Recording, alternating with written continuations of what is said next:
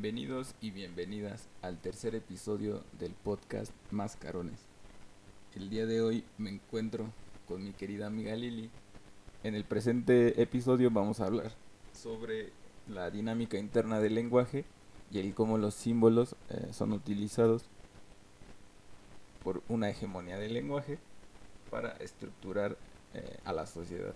Hola a todas y todos, me, me encuentro muy feliz de poder compartir este espacio con uno de mis mejores amigos y una de las personas que más me inspira y admiro.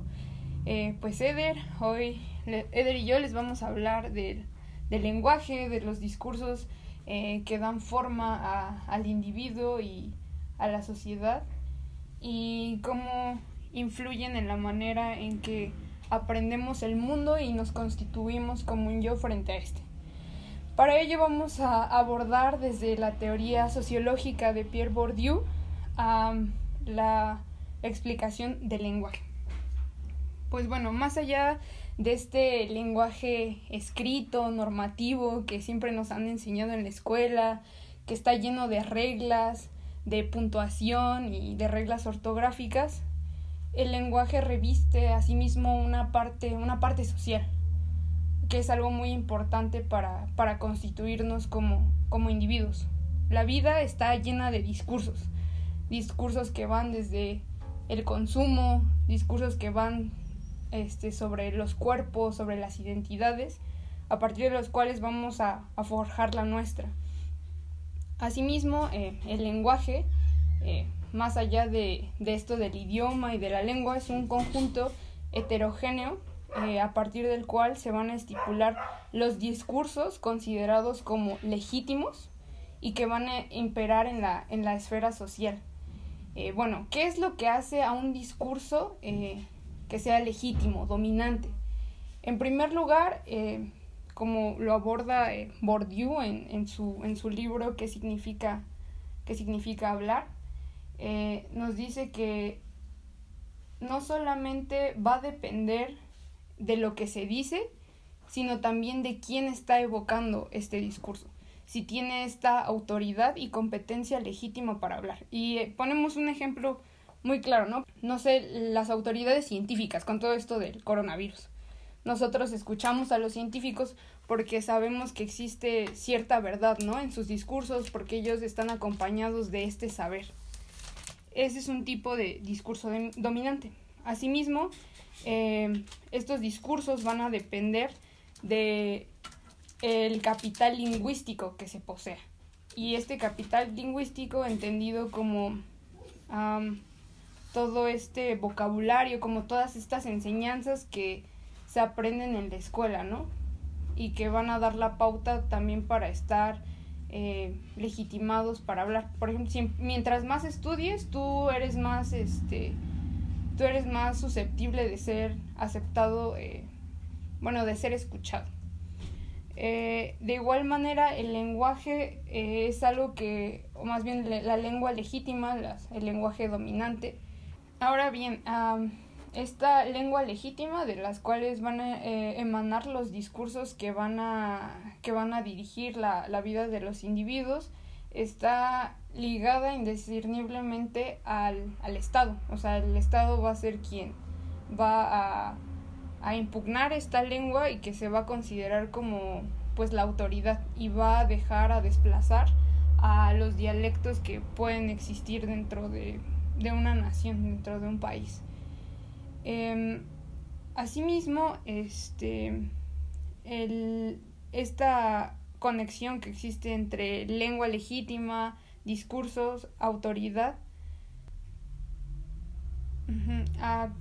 Como había mencionado, eh, estos discursos considerados como legítimos dependen ¿no? de, de la persona que, que evoque estos mismos discursos y de la competencia legítima que tenga para hablar que está eh, intrínsecamente ligado al capital lingüístico que posea, que es el que va a adquirir a través pues, de la escuela, o sea, la forma en que se va a expresar, sus que van desde el propio discurso hasta eh, la exis corporal que llama Bourdieu, ¿no? que es la forma de, de moverse, de comportarse.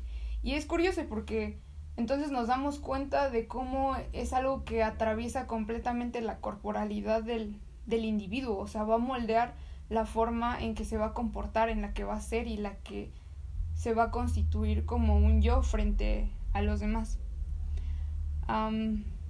Es ahí precisamente que a través de las escuelas se va a otorgar en un sentido político eh, la lengua oficial. Esto es claro con los tipos de discursos que tenemos, ¿no? Y que tornan un, un ambiente político, el nacionalismo es un ejemplo de ello. El cómo se nos enseña la historia y desde qué perspectiva se nos va a mostrar la historia. Es un ejemplo de, del cómo eh, se avanza dentro de un discurso hegemónico. Y es por eso que nosotros no vemos las lenguas que son nativas del país propio, ¿no? Como podría ser el, el náhuatl, el otomí, el mixteco, el zapoteco. Todas estas lenguas que no entran del, no, no están dentro del discurso eh, hegemónico y que son excluidas por, por la lengua oficial. Esta lengua oficial va a estar dictaminada y dada por los lingüistas y la gramática, que son la máxima autoridad dentro del lenguaje. Y eh, estas máximas van a estar determinadas por la escuela. ¿Y quiénes van a ser las autoridades dentro de la escuela? Pues los maestros y las maestras que impartan sus clases. Es por medio de los exámenes, como van a establecer un criterio de control y se va a establecer una sanción jurídica en el certificado escolar. Es muy, muy visible esto gracias a que podemos ver la deserción de diferentes niveles educativos tanto en la primaria como en la secundaria, en la preparatoria y en la universidad, donde se va estableciendo un filtro a través de, del discurso, ¿no? Y se genera esta sanción jurídica que había mencionado antes, los pocos espacios para ingresar a una educación de otro nivel, que pues es la, la, la máxima del lenguaje. Sí, es curioso precisamente cómo el mecanismo, ¿no? Eh, a través del cual de, de, que funciona esta técnica de exclusión que tiene el lenguaje dominante, a partir del cual se van devaluando los, los dialectos a partir de esta relación dialéctica, ¿no? Por así decirlo, entre, entre escuela y mercado de trabajo, ¿no? Porque también este, implica el que tú utilices esta lengua legítima, tengas estos modos de hablar, de expresarte, y lo que conlleva este, el título universitario para poder eh, desarrollarte dentro del sistema social cómo va ligado a, esta exclusión de, otros tipos de, de lenguas que no son las legítimas. Y que este mismo desarrollo es el que va a estar dictaminado por el sistema capitalista, ¿no? que es el que te va a pedir y te va a requerir que estés más capacitado, eh, entre comillas, para poder ejercer una autoridad lingüística o en este caso se puede transformar una autoridad moral, ¿no? De establecer juicios eh, sobre las demás personas que no tienen el mismo conocimiento, pero es porque no tienen el acceso a ese conocimiento, no porque en sí mismas eh, las personas no quieran adquirir el conocimiento. Es así como el sistema nos va a pedir a través del sistema escolar construir las similitudes que generen la comunidad de conciencia que constituye el cimiento de la nación. Como lo expliqué en el principio, el el sentido de nacionalista se tiene que construir a través de algo. Y en esta ocasión, o para efectos del sistema, se tiene que construir a través de, del discurso. Sí, como, como bien lo dijiste, pues el, el nacionalismo es precisamente un ejemplo de lo que Bourdieu estipula como magia social, ¿no? ¿Qué es esta magia social? El poder que reviste en el lenguaje para hacer cosas con el simple hecho de, de decirlas. Y es, por ejemplo, también lo que pasa, ¿no? A partir de estas diferencias que a veces nosotros eh, deducimos como naturales, pero que en realidad revisten un, un trasfondo social. A partir del lenguaje se va a crear un sistema de, de oposiciones, como masculino, femenino, eh, que vamos a estipular como quizá eh, naturales, biológicas, pero que realmente devienen de esta magia social, pero que se hayan tan, tan inmersos en nosotros, tan arraigados, que a veces es difícil de, visualizarlos, o sea, se encuentran normalizados, eh, naturalizados. Y es por eso precisamente que temas como el machismo, eh, a veces es tan difícil como de visualizar para los hombres. Ay, no sé, creo que... Es, es como lo vemos, eh, este machismo que está construido a base de una moral, ¿no?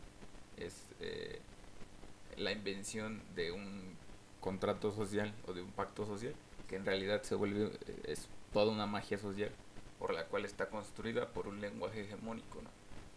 Eh, ninguno de nosotros establece estos, eh, estas pautas de lenguaje, ni nosotras, por ejemplo, esta normalización que se tiene sobre la generalización desde un nosotros, ¿no?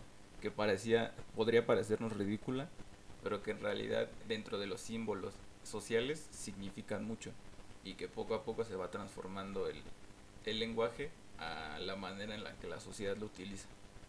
Lo podemos eh, ver con diversos ejemplos, ¿no? desde los memes hasta el, lenguaje inclusivo. Ah, precisamente me, me viene a la mente eh, algo que discutíamos hace tiempo en un curso eh, de cine con perspectiva de género en el que estuve, en el que hacíamos mucho hincapié en, en el hecho de, de que el nombrar implica un hacer existir.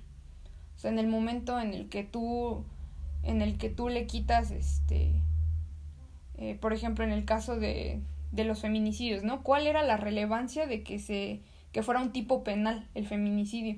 Que entonces se visibilizaba la, la violencia que existe hacia las mujeres. Entonces, como tú lo señalas en, en, tu ejemplo, ¿no? Esto del nosotros, ¿qué pasa ahí? No, solo, no, no implica solamente un cambio normativo, ¿no? De letras o no sé, como se quisiera ver, implica un, visibil, un visibilizar, un hacer ver, nombrar, hacer existir que, pues que existimos también nosotras en, en, ese, en ese aspecto simbólico. Y de ello pues, devienen eh, muchas cosas, ¿no? Es por eso que remarcaba lo de que al parecer eh, eh, podría ser insignificante la modificación del lenguaje, pero que en realidad tiene una simbología más allá de lo que nos imaginamos. Es precisamente el cómo la gente se molesta, la más conservadora ¿no? sobre el lenguaje, del cómo se utiliza... Ajá, los defensores de la RAE.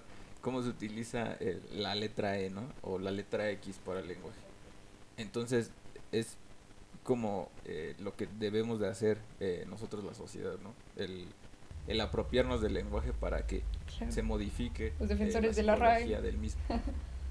es como si, no sé, dentro de los memes existiera alguna regulación, ¿no? O sea, se vería absurdo que la RAE tratara de interpretar a los memes de una manera gramatical y lingüística correcta. Así de absurdo es lo mismo la crítica que se hace hacia el lenguaje inclusivo. Y es pues bastante curioso cómo no hacemos estas eh, similitudes. Sí, creo que igual tenemos como muy arraigada esta idea, ¿no? De que a veces la escritura es el lenguaje o o no sé, eh, cuántas veces no nos hemos encontrado por ahí en Facebook o en alguna red social al típico castroso que te está diciendo que, que no acentúas bien tus palabras o que no puedes, este, o que no tienes una buena puntuación XX, cuando en realidad el lenguaje es algo vivo, ¿no? Algo que está cambiando constantemente.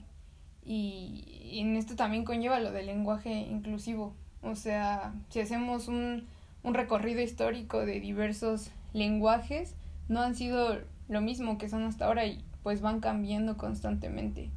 Como algo que no está, o sea, no está eh, encerrado, sino que está es algo que se mueve entre nosotros y que va cambiando de acuerdo al, al entorno social, a las, a las circunstancias sociales que atañen.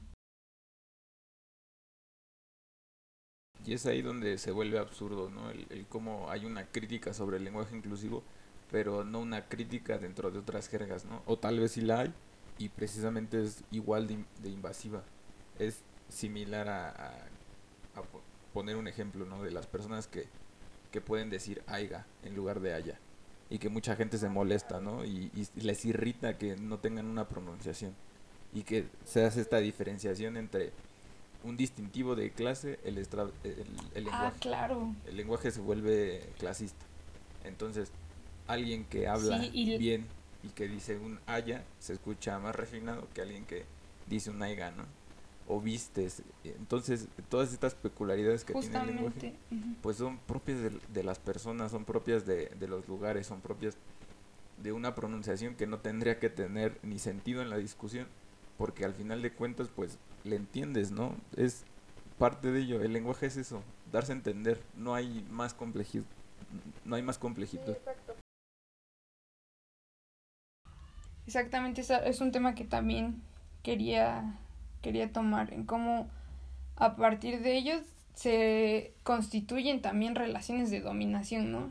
Porque, por ejemplo, ahí tú hablas de, de un estatus social, ¿no? En, el hecho de que, ah, yo como pronuncio a ella tengo esta cierta autoridad de ti, tengo cierto capital lingüístico que me hace legítimo para, para hablar. Eh, igual Bourdieu establecía, ¿no? Que hablar era apropiarse de un estilo expresivo que ya estaba constituido y era precisamente reflejaba como la relación que tenemos con, con el mundo social, ¿sabes? En el que nos hemos desarrollado. O con la familia en la que aprendimos a hablar y asimismo esta familia como la, la posición que ocupe dentro del dentro de la jerarquía social y sé que se van desarrollando estas desigualdades y esta exclusión, ¿no? A partir del lenguaje. A mi manera de ver es un efecto dominó en el que desde lo que aprendes en la escuela y de ahí te vas formando como como individuo y cómo te comportas, la manera en la que, inclusive, ¿no? La manera en la que te vistes, en la que te expresas, lo que consumes, se va marcando a través de, de estas pautas de, de exclusión a partir del lenguaje y el cine es un ejemplo muy este muy claro en ello el arte en sí no con todas estas corrientes que, que existen posmodernistas en donde siempre se alude este discurso de es demasiado complejo por eso no lo entiendes y, y es este curioso como la palabra por ejemplo exclusión eh, deviene de cosas positivas no de volver exclusivo algo cuando en, en realidad debería de tener una eh, connotación negativa, porque lo exclusivo significa que no, no muchas personas tienen acceso a ello. Y en este caso el lenguaje es una de ellas, ¿no? Entre más refinado se vuelva el discurso, mejor. Y entre más complejo. Y así lo vemos también el arte, ¿no? El cine, por ejemplo.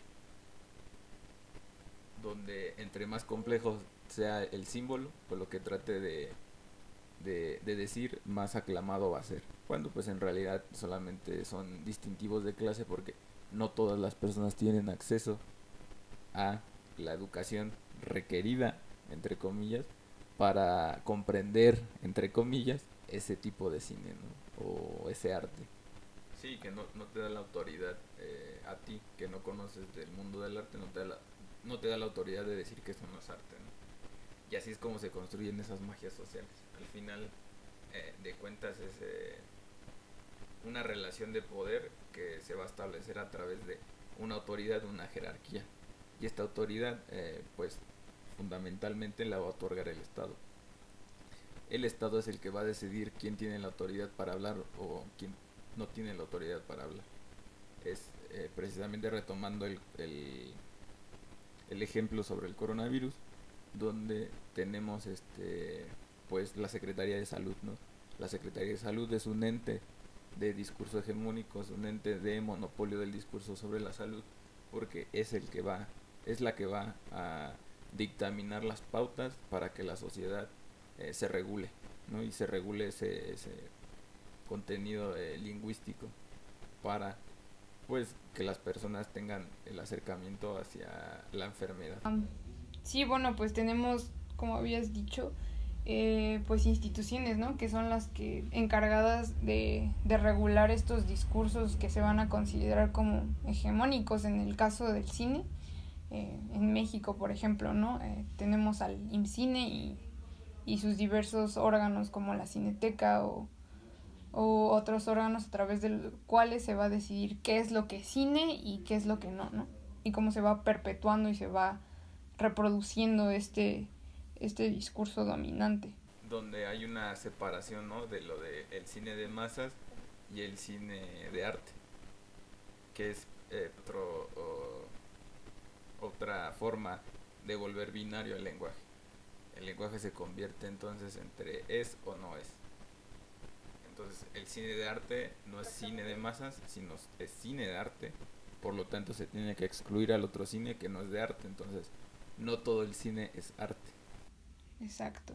Y, por ejemplo, igual si nos remontamos un poquito en, en la historia de, del IMCINE, mm, anteriormente a, a él, eh, pues existía la, la RTC, ¿no? Que era como este órgano que se encargaba de la, de la producción del cine y que durante el tiempo de, de López Portillo, en la era conocida como el Margarato, en la que pues prácticamente esta institución se encargó de perpetuar el discurso de la, de la producción privada y que era un, un cine que solamente se ocupaba de temas como la violencia, el sexo, eh, y que solo buscaba recaudar dinero en este caso, ¿no? Pero que seguía, te digo, esta, esta lógica de, de, del discurso de la producción privada y que excluyó precisamente a muchos otros autores independientes que tenían a lo mejor propuestas más, eh, otras propuestas eh, de carácter social.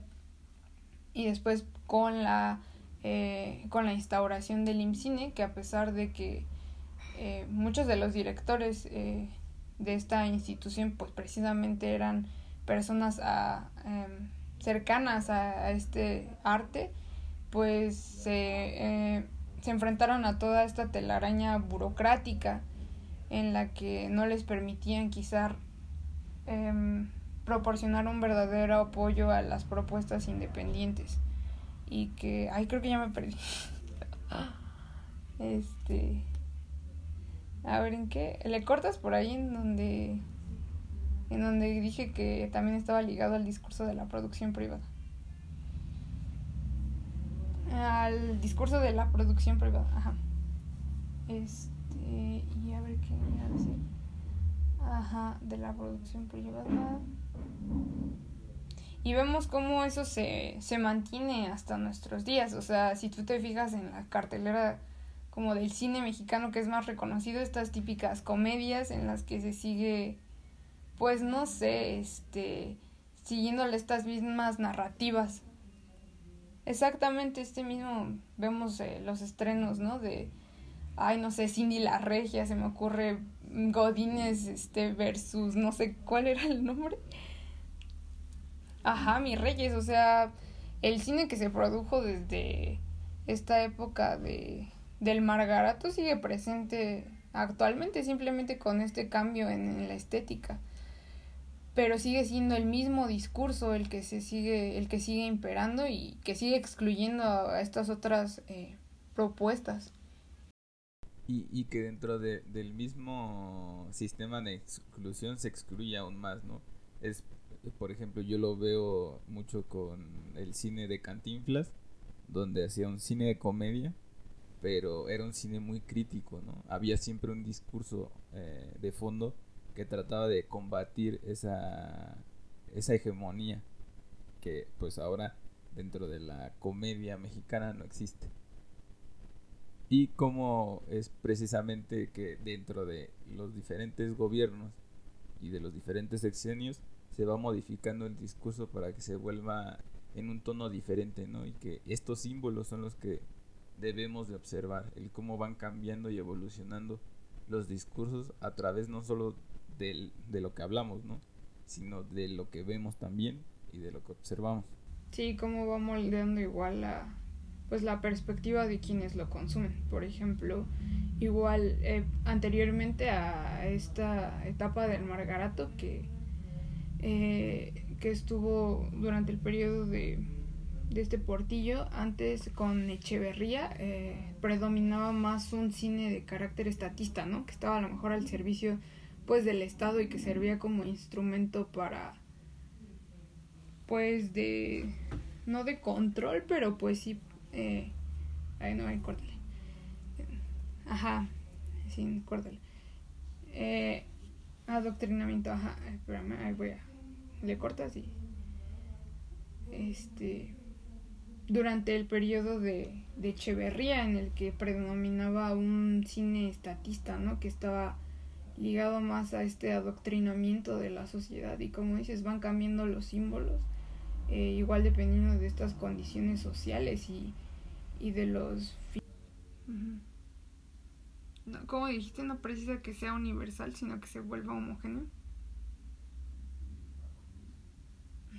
Y pues aquí podemos eh, dar cuenta de cómo el lenguaje, ¿no? Precisamente eh, en el cine no precisa que sea universal, sino más bien que, que sea homogéneo.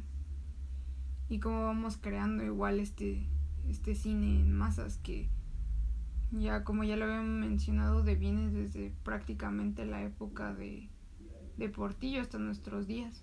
Pues donde nos damos cuenta que la autoalienación forma, forma parte eh, vital del sistema, ¿no? Es por, eso que necesita que nosotros y nosotras lo reproduzcamos, ¿no? De una manera u otra.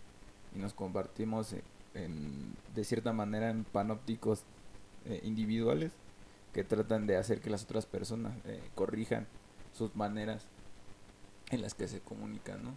Eh, desde, en este caso, los gustos dentro del cine, donde se busca ah, generar las tendencias del discurso hegemónico, ¿no? Si, por ejemplo, tú vives en un entorno en el que eh, este cine se consume, el cine de masas, por así decirlo, donde está la división, eh, pues si tú no formas parte de ese consumo de masas, se te va a excluir, ¿no? Así como tú vas a excluir si en este caso consumes el cine que es exclusivo, como el cine de arte, pues tú vas a excluir a las demás personas, ¿no? Y tu discurso va a ser ese, vas a decir que está vacío semánticamente, pero al igual que, que el cine de masas, el cine de arte se, encuentra homogenizado, ¿no? No, no universalizado. Y esa es la parte, creo que no se rescata dentro del arte actualmente. Ahí sigue habiendo una exclusión y sigue habiendo una manera elitista del cómo ver el arte hasta hoy en nuestros días, ¿no? Como lo fue en su tiempo la música clásica y como lo es ahora o sigue siendo la música clásica, ¿no? Igual el símil es, es, este parecido con el cine. Sí, claro, Rafael, este ligado, ¿no? Esta parte como del estatus social. Eh, no sé, precisamente me como que me recordó un poco a lo que veníamos platicando hace unos días sobre sobre Byung Chong Hal también eh, sobre esta homogenización ¿no? que existe a lo mejor ya me estoy haciendo un poquito yéndome por otros temas pero me recordó a, esta homogenización de la que hace hincapié eh, Byung Chong Hal en, en la expulsión de lo distinto de una homogenización de la sociedad, ¿no? A través del cual, pues el sistema precisamente necesita que seamos iguales, porque la producción de eso se mantiene. Debemos consumir eh, lo mismo para perpetuar el sistema. Sí, que siempre se va a tratar de una imposición simbólica, ¿no? O sea, ya sea un lugar eh, determinado, un tiempo o una ideología. Es algo de lo que debemos estar conscientes, ¿no? y que estos juegos o estas magias sociales van a, terminar cuando nos empecemos a preguntar si, si realmente valen la pena, ¿no? Si realmente vale la pena para mí decirle a la otra persona que está pronunciando mal, que está escribiendo mal, en un sentido clasista, ¿no? Ni siquiera en un sentido pedagógico, sino en un distintivo de clase de que al escribir bien eso lo va a diferenciar de o lo va a hacer igual a. Entonces, debemos de hacernos estas, estas preguntas y debemos generar una posición. No precisa que entre más complejo sea el texto significa que va a tener un contenido semántico, ¿no? Es en realidad eh, el cómo el lenguaje se utiliza para tratar de transmitir conocimiento o transmitir un sentimiento en, el caso del, de la literatura, ¿no? Como lo es este la poesía, por ejemplo. Que una poesía esté mal escrita no significa que no te vaya a transmitir algo. Tiene un contenido este semántico y no está vacío. Y eso es lo que debe de haber una diferencia, ¿no? Entre lo que va a significar realmente algo para para y el por qué se escribe que algo que tenga unas mil hojas y no te diga nada. Que obviamente esto también se vuelve subjetivo, ¿no?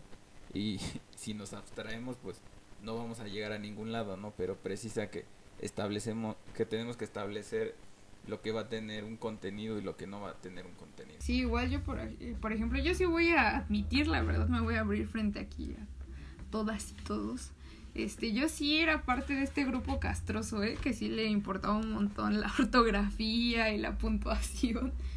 Pero yo decía, ay, no manches, qué feo que, que escriban así, que onda, no les enseñaron en la escuela. Pero precisamente, pues ya leyendo esto te das cuenta que, pues que no, o sea, que tiene que ver más con esta idea de, del estatus, de este clasismo que existe sobre las personas que a lo mejor no saben escribir bien, ¿no? Entre comillas, porque pues igual es una idiotez. Este. Pero está. Es, es curioso, ¿no? Cómo se va creando esta relación de, de dominación a partir de. De, de ese estatus, ¿no? Que a lo mejor genera que alguien escriba bien o que utilice bien los, los signos de puntuación. Y que a veces, o sea, yo inclusive, ¿no? Llegué a, a ver por ahí en algunos posts de, de Facebook en los que, ya sabes, debates que existen ahí en los comentarios. Y, y que ya nada más por, eh, porque uno de los, este, de las personas que estaba ahí sosteniendo la discusión escribía mal, eh, ya por eso desdeñaban como que todo, ¿sabes? Lo que, lo que él decía. O sea, vaciaban su discurso. Porque por el simple hecho de no saber utilizar bien una cómo de saber de poner un, un este un acento. Entonces... Se hace la separación de una autoridad, ¿no? El, el saber escribir te vuelve una autoridad, entonces a partir de esa autoridad tú puedes denostar y descartar la opinión de otra persona. Y, y que aparte, ¿no? dentro del de, discurso, dentro de las redes sociales, por ejemplo, está dictaminado y está conducido hacia un fin.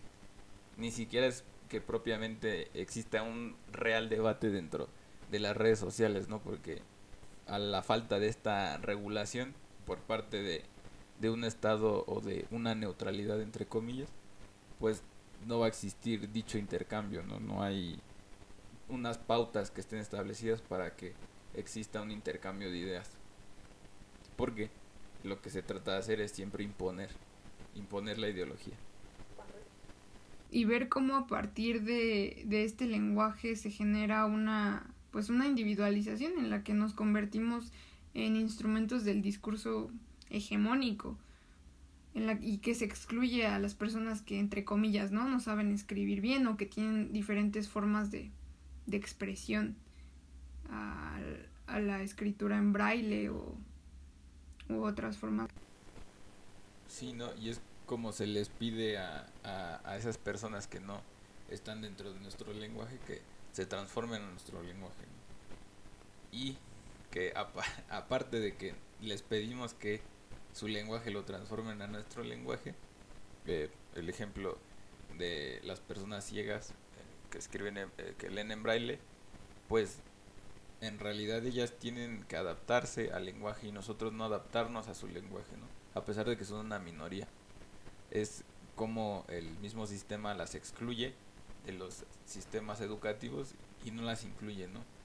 Y que se pierde toda esta diversificación y que pensamos que lo que es hablado es lo único que existe como lenguaje. O peor aún, ¿no? Que ni siquiera lo que es hablado se, se estima como lenguaje, ¿no? Y se, se les otorgan nombres peyorativos como el de dialecto. Exacto. Sí, desde el momento, ¿no? El que, en que se estipula como dialecto, eh, existe este reconocimiento a... se vuelve minoría. O sea, desde ese momento en el que se le nombra como dialecto. Y es por eso que hay una lucha constante por la reivindicación del lenguaje y lo que debe de significar, los símbolos que debemos de tomar y qué símbolos debemos de descartar. Y pues le pesa a quien le pese, todos necesitamos de estos símbolos para seguir reproduciendo porque pues si nos vamos a poner excéntricos, entonces los memes también deberían de estar bien escritos, ¿no? A pesar de que sea un meme, pues porque entonces nosotros vamos a empezar a asimilar esa escritura como una escritura que es correcta. Y es aquí donde está esa dicotomía dentro del lenguaje. Que de una manera cínica eh, comprendemos que el meme es meme porque es un chiste, pero que en la realidad pues no nos parece un chiste, ¿no? Y es, es muy, muy curioso. La magia social. Esto conlleva la construcción de nuestras de nuestras identidades, esta, esta magia social que implica un solo hacer con el hecho de decir y cómo se va a se instaura parasitariamente en nuestro ser que va a guiar nuestros nuestros deseos y lo que vamos a querer y la forma en que nos vamos a ver como individuos entre la sociedad y pienso en este en, en muchos de los discursos ¿no? que circulan en, en las redes sociales sobre por ejemplo la belleza de las de las mujeres no qué pasaba antes cuando eh, no sé antes de que existiera toda esta interconectividad a partir de las redes digitales pues los rostros eh, y los cuerpos a los que estaban expuestos las mujeres eran aquellos que podían ser vistos en televisión o, o, en, o en las revistas, ¿no? Cuerpos normativos, pero pues a través de esos medios. ¿Qué pasa con toda esta explosión en, en la era digital? Ahora estamos expuestos a, a todos los cuerpos, a cuerpos que son cercanos a nosotros, ¿no? ¿Y qué, cuál es el discurso que, que existe aquí?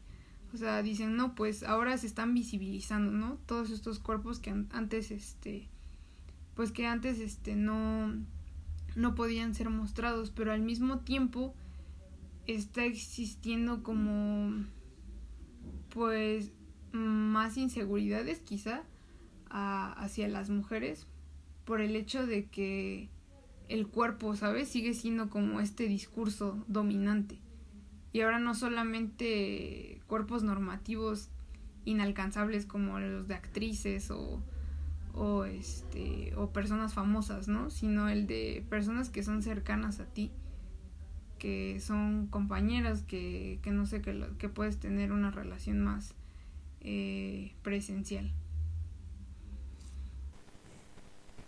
Sí, es parte de, de, todo este discurso que se maneja dentro de TikTok o, o Instagram, ¿no? El, los famosos filtros, por ejemplo, tan siquiera. Todos esos son tipos de lenguaje y del cómo se va a estructurar dentro de nosotros la visión del mundo, del imaginario real, ¿no? En realidad es como vemos a, a hombres generando un estereotipo de un hombre, ¿no? De fornido, eh, que hace ejercicio, que tiene una buena alimentación, pero en realidad cuántos hombres son así, ¿no? Y establecen esas pautas al igual que con las mujeres. Entonces, pero que precisamente dentro del discurso de los hombres no hay no hay tal opresión hacia los otros hombres por que sean gordos o porque no cumplan con ese estereotipo, ¿no? Porque dentro de nuestra misma construcción se nos ha dicho que no nos tiene que importar nuestro cuerpo, ¿no? Que solo nos tiene que importar el cuerpo de las mujeres porque nosotros nos hemos inventado todo un mundo de la feminidad para cumplir con nuestros caprichos dentro del sistema patriarcal en el que vivimos y que todos estos simbolismos impactan eh, de alguna manera y se traducen en lenguaje y se vuelven parte de nuestro entorno. Exacto, y cómo ver cómo el poder, ¿no? Se aprovecha siempre de, de esos casos como el tema que abordábamos en, en una clase por ahí que tenemos sobre eh, la evolución del poder, eh, por ejemplo, en los controles de masturbación, ¿no? Como antes esta era reprimida y cuando existe esta reivindicación de los cuerpos, esta sublevación por parte de los cuerpos, ¿qué es lo que hace el poder, no? Se transforma. Y ahora eh, crea, pues comercializa ahora los cuerpos, o sea, ya no hay un control eh, represión, sino un control estimulación, ¿no?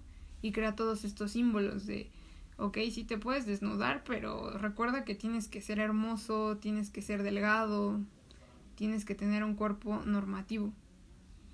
Y estos símbolos que van este, creando pues identidades. Sí, cumplir con un, un estereotipo, con una estética determinada por el sistema de consumo que eh, pues todo lo transforma a beneficio, ¿no? Es por eso que se volvieron tan populares las inscripciones a los gimnasios, los nutriólogos o nutriólogas. Todo esto parte de, siendo el símbolo de un mismo lenguaje, ¿no? del, del ser eh, perfecto o de la búsqueda de esa eh, perfección que al final se en una insatisfacción, ¿no? Y todo esto derivado pues del lenguaje. Sí, exactamente. Por eso es que es tan importante como que siempre replantearse, ¿sabes? Los, los discursos que a veces que no nos damos cuenta, pero que están ahí, que dominan nuestra, nuestra vida, o sea, las historias que nos contamos todos los días sobre lo que creemos que somos y lo que nos han contado, ¿no? Que debemos ser. Es muy importante. Creo que en, en esa deconstrucción de esos discursos muchas veces, bueno, a partir de ellos se puede ser un poquito más libre. Eh, y a partir de ello podemos dar cuenta eh, de cómo es precisamente en el discurso donde se ubica la génesis del individuo y, la vida misma. A partir de, de, estos relatos que la humanidad ha engendrado a lo largo de la historia, hemos construido el mundo que nos rodea y nos hemos constituido frente a este común yo. Eh, el poder que, que reviste el lenguaje eh, reside más allá ¿no? de las palabras que evoca. Se esconde también en los rostros de aquellas personas a las que se les ha dado el privilegio de nombrar e imponer su propia visión del mundo. La percepción eh, que tenemos de lo que damos por cierto y nuestro estar en este plano eh, ha sido dominada principalmente por la mirada eurocentrista que nos censura e impone divisiones a la medida de los intereses de una clase dominante. Entonces creo que es pertinente hacer esta observación de si, si el poder del lenguaje radica en los discursos que rigen nuestra existencia, creo que es tiempo de deconstruirlos, de preguntarnos el por qué y para qué de estos y comenzar a crear relatos que no pretendan medirnos con la misma vara que tanto tiempo nos ha mantenido en la sumisión y el silencio, de crear nuestros propios relatos eh, de poder eh, ver esta otredad y de constituir las bueno, no sé, ay, de crear este de crear nuestros propios relatos más allá de los discursos que nos han dominado durante tanto tiempo. Y ya. Es, eh, es fácil ver que nos rodeamos, estamos rodeados por completo de, de formas que nos oprimen, ¿no? Y que a pesar de ser conscientes de ello, lo seguimos reproduciendo de, alguna manera. Y que esto sucede una y otra vez. Y parece que ya no aplica aquella premisa de Marx de no saben lo que hacen, por eso lo hacen, sino que ahora nos hemos transformado a, a aún más saben lo que hacen y sin embargo lo hacen, ¿no? Nos seguimos eh, preocupando por cosas insignificantes en lugar de transformar en, pues la realidad en lugar de transformar el abstracto no como lo es el lenguaje. Pues este tema da para mucho mucho mucho más contenido y pues al parecer este tiempo no estos estos minutos que hemos tomado no no van a alcanzar a cumplir un todo y por eso este pretendo yo, o al menos si así lo quiere Lili, que vengan más, más este episodios relacionados a esto, ¿no? Lo que es el lenguaje, con tal vez ejemplos más puntuales de lo que de lo que es el, el lenguaje y, de cómo se está, está estructurado. Hablamos de muchas generalidades, pero es importante tener un precedente para así poder después eh, hablar de cosas más específicas. Ah, pues sí, como dices, este, yo creo que este tema sí da para mucho, pero pues bueno, ya tenemos que cortar aquí espero que se vengan más episodios eh, en los que sigamos abordando pues temas relacionados con el lenguaje, todo este aspecto simbólico.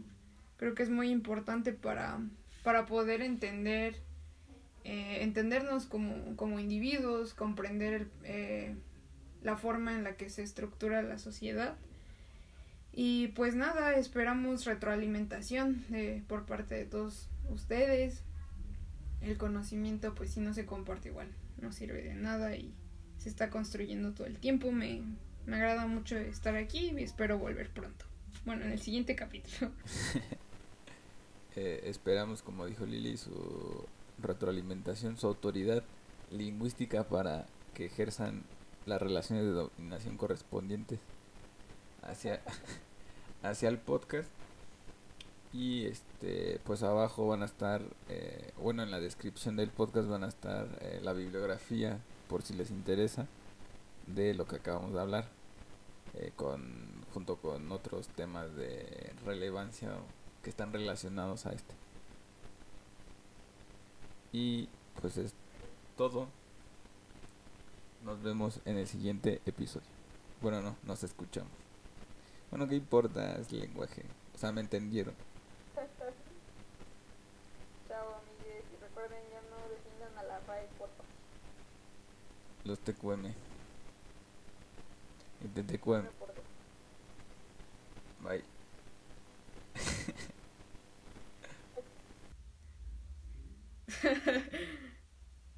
Chao, amigues. Y recuerden, ya no defiendan a la RAE, porfa.